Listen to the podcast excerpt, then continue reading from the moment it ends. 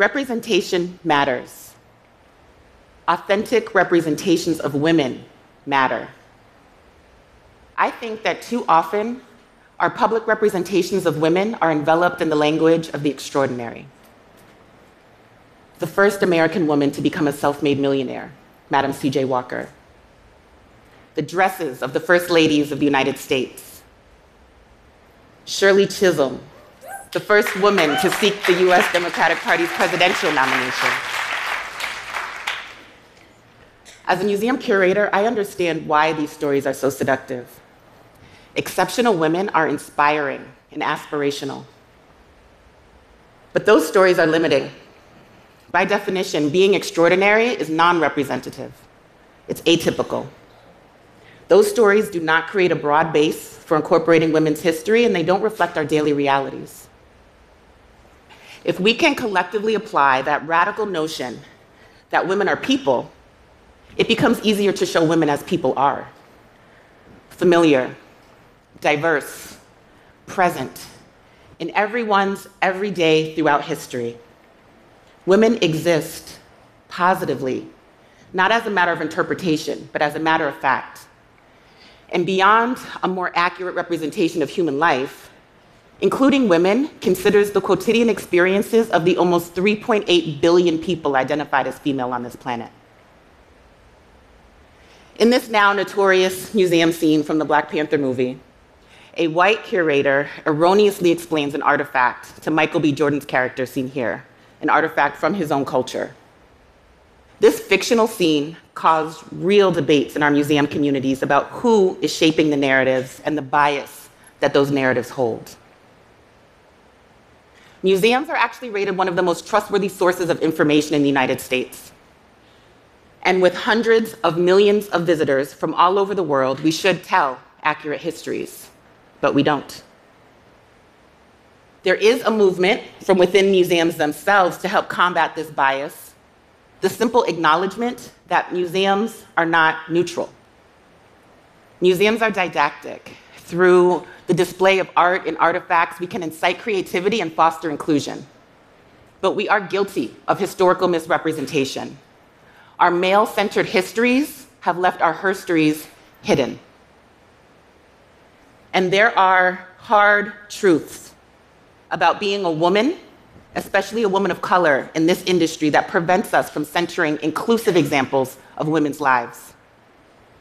Museum leadership predominantly white and male, despite women comprising some 60% of museum staffs.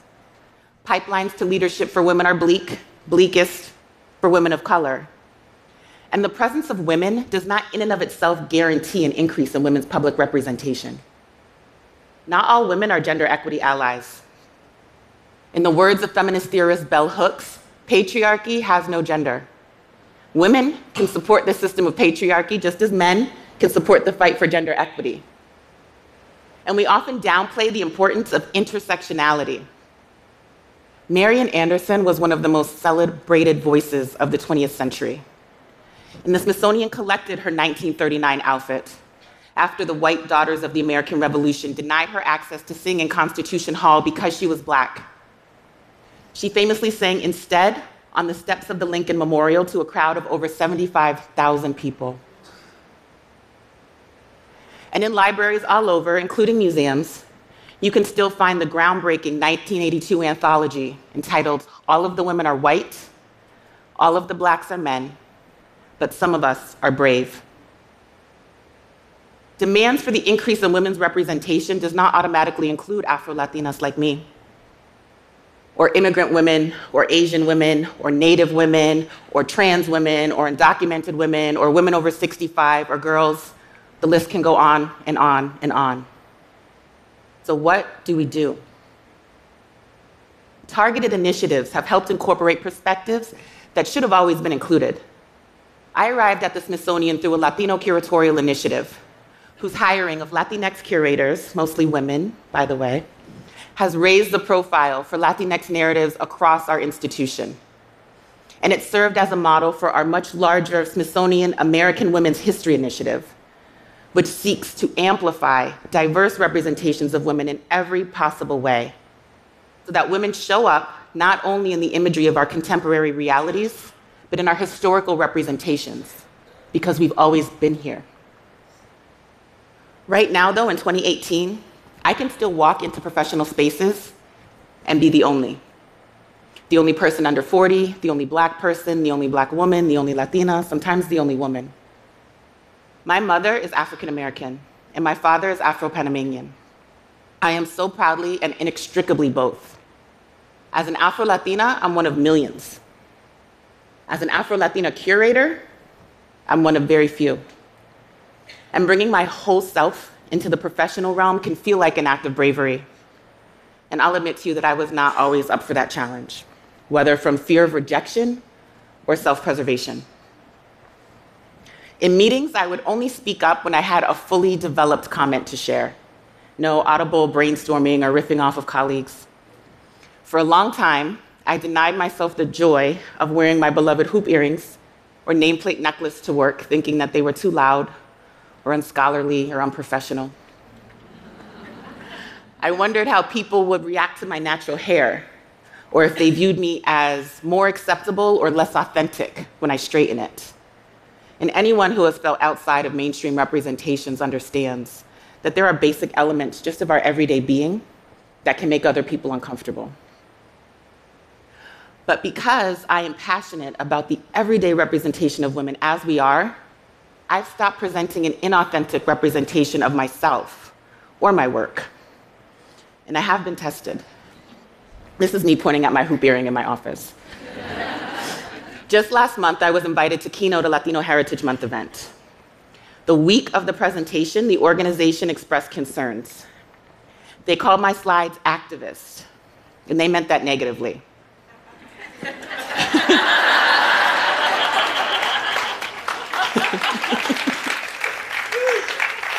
Two days before the presentation, they requested that I not show a two minute video affirming natural hair because it, quote, may create a barrier to the learning process for some of the participants, end quote. That poem, Hair, was written and performed by Elizabeth Acevedo, a Dominican American 2018 National Book Award winner, and it appeared in an award winning Smithsonian exhibit that I curated. I canceled the talk, explaining to them that their censorship of me and my work made me uncomfortable.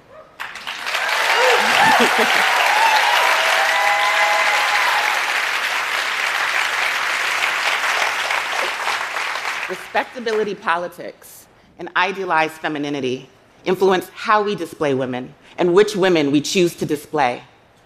And that display has skewed towards successful and extraordinary and reputable and desirable, which maintains the systemic exclusion and marginalization of the everyday, the regular, the underrepresented, and usually the non white. As a museum curator, I am empowered to change that narrative. I research, collect, and interpret objects and images of significance. Celia Cruz, the queen of salsa, yes, is significant, and an Afro Latina. The Smithsonian has collected her costumes, her shoes, her portrait, her postage stamp, and this reimagining by artist Tony Peralta. When I collected and displayed this work, it was a victory for symbolic contradictions pride in displaying a dark skinned Latina, a black woman, whose hair is in large rollers which straighten your hair, perhaps a nod to white beauty standards. A refined, glamorous woman in oversized, chunky gold jewelry. When this work was on view, it was one of our most Instagrammed pieces. And visitors told me they connected with the everyday elements of her brown skin or her rollers or her jewelry. Our collections include Celia Cruz, and a rare portrait of a young Harriet Tubman. Iconic clothing from the incomparable Oprah Winfrey. But museums can literally change how hundreds of millions of people see women and which women they see. So rather than always the first or the famous, it's also our responsibility to show a regular Saturday at the beauty salon the art of door knocker earrings fashionable sisterhood, and cultural pride at all ages. Stories of everyday women whose stories have been knowingly omitted from our national and global histories. And oftentimes in museums, you see women represented by clothing or portraits or photography. But impactful, life changing stories from everyday women can also look like this Esmeraldan boat seat. Esmeraldas, Ecuador was a maroon community. Its dense rainforest protected indigenous and African populations from Spanish colonizers. There are roads now, but there were some parts inland that are still only accessible by canoe.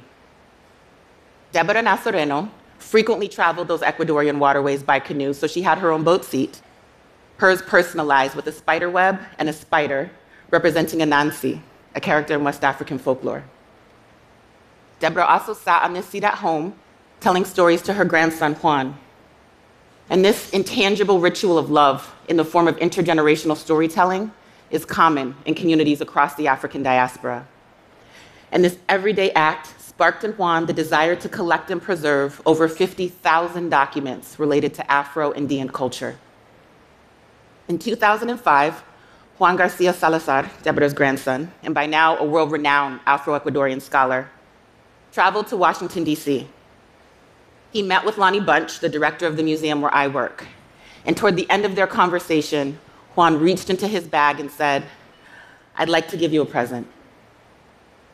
On that day, Deborah Nazareno's humble wooden boat seat became the very first object donated to the Smithsonian National Museum of African American History and Culture. It is encased, displayed, and has been seen by almost 5 million visitors from all over the world. I will continue to collect from extraordinary history makers. Their stories are important.